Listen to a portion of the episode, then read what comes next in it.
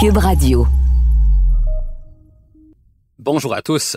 Aujourd'hui, je veux vous parler d'une voiture sport qui a assuré le rayonnement d'une marque, lui permettant d'établir son positionnement sur le marché nord-américain à son arrivée sur le marché en 1970. À cette époque, la première génération de cette voiture sport a littéralement enflammé les passions. Par la suite, au fil des générations subséquentes, elle s'est quelque peu embourgeoisée dans la mesure où elle a pris beaucoup de poids, tout en adoptant une motorisation turbo-compressée. Le modèle actuel de cette voiture, un moteur atmosphérique, cette fois, n'a pas beaucoup changé depuis son arrivée en 2009 et tire sa révérence cette année. Toutefois, un nouveau concept laisse présager une véritable renaissance pour cette voiture sport japonaise. Cette voiture, c'est la Nissan Z. Ici Gabriel Gélina du Guide de l'Auto. Montez à bord avec moi pour cette série de podcasts au cours de laquelle il sera question de performance, de technologie, d'histoire et surtout de notre rapport avec l'automobile.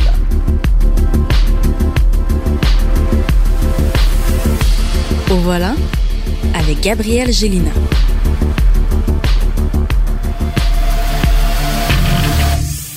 Nissan Z de première génération, lancée en 1970, est considérée, à juste titre, comme l'une des meilleures voitures produites par le Japon. Lors de son arrivée en Amérique du Nord, elle a obtenu un succès d'estime qui a rapidement été suivi par un succès commercial.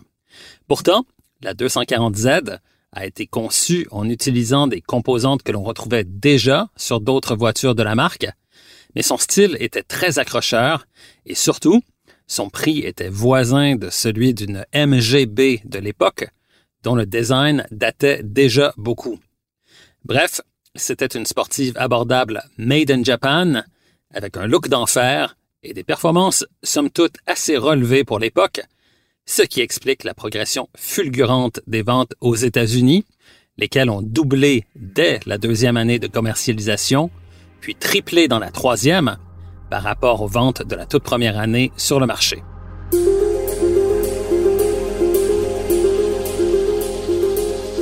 Dès 1974, la Z a été en quelque sorte victime de nouvelles règles sur les systèmes anti-pollution lesquels ont considérablement réduit les performances de cette voiture qui, en plus, avait évolué vers une vocation plus typée grand tourisme que sportive.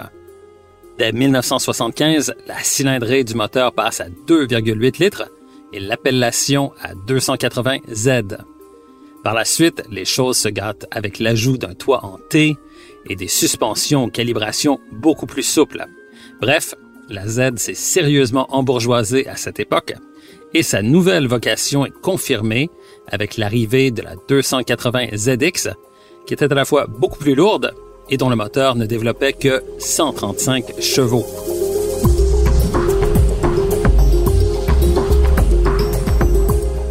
En 1981, Nissan ajoute un turbocompresseur, ce qui permet de relever un peu le niveau de performance de la 280 ZX Turbo, mais la 300 ZX Turbo qui suit en 1984 ne passera pas à l'histoire comme l'une des voitures marquantes de la lignée, avec son style plutôt générique, même pour l'époque.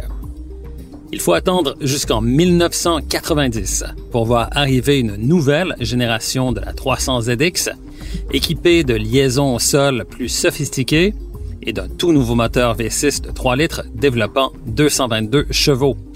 L'ajout de deux turbocompresseurs permet aussi à ce moteur de développer 300 chevaux sous le capot de la 300ZX Twin Turbo.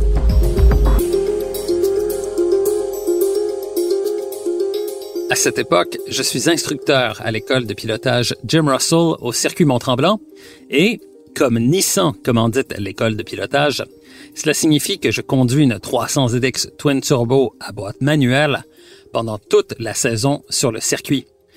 La flotte de voitures de course de l'école de pilotage est alors composée de Formule Ford, mais aussi de Formule 2000, des voitures dont le moteur est plus puissant et qui sont pourvues d'ailerons afin d'augmenter l'appui aérodynamique à haute vitesse. Pour pouvoir mener le groupe de Formule 2000 sur des tours de reconnaissance et montrer la trajectoire idéale dans chacun des virages aux étudiants, la 300ZX Twin Turbo fait parfaitement le travail. De plus, lorsque je dois me déplacer d'un poste d'observation à l'autre sur le circuit, la puissance de son moteur turbo me permet d'accélérer rapidement pour passer d'un virage à l'autre sans gêner les Formules 2000 pilotées par les étudiants.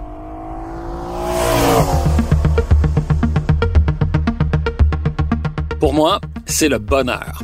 La 300ZX Twin Turbo est à la fois puissante et rapide, mais en prime, elle est dotée de la climatisation que je laisse en fonction en permanence, puisque les glaces latérales sont aussi abaissées en permanence, afin que je puisse bien entendre chaque rétrogradage au freinage, chaque réaccélération au point de corde et chaque changement de vitesse effectué par la dizaine d'étudiants roulant en piste. J'entends parfaitement les moteurs des voitures de course et je reste au frais à bord de la 300ZX Twin Turbo. Vraiment, je ne peux pas demander mieux. Toutefois, la 300ZX Twin Turbo était passablement lourde, ce qui fait que l'on devait changer les plaquettes de frein et les pneus très fréquemment.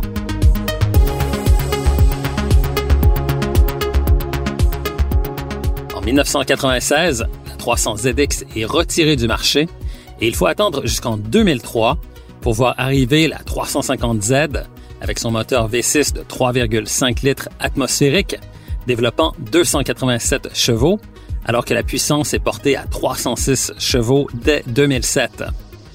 Elle tire sa révérence en 2008, juste avant l'arrivée de la 370Z de sixième génération en 2009. Cette dernière Z représente en quelque sorte un retour aux sources.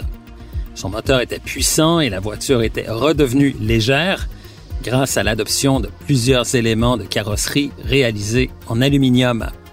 Une version décapotable est ajoutée au catalogue l'année suivante et la 370Z reste essentiellement inchangée jusqu'à sa disparition en 2020.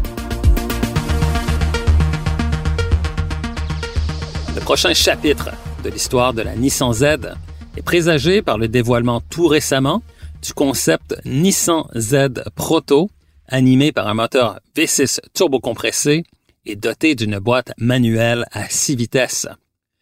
Ce concept, qui est presque aussi abouti qu'une authentique voiture de série, laisse entrevoir que la Z de septième génération sera commercialisée dès 2021 et que cette voiture répondra fort probablement à l'appellation 400Z.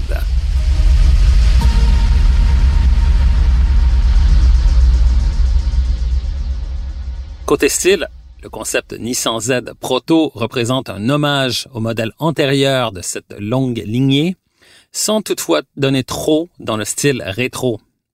Et lorsque cette nouvelle Z arrivera chez nous, elle deviendra une rivale directe de la Toyota Supra, sur laquelle elle détiendra un avantage de taille, soit sa boîte manuelle à six vitesses.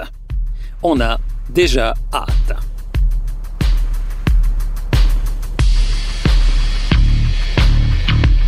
Recherche et animation, Gabriel Gélina. Montage, Philippe Séguin. Une production, Cube Radio.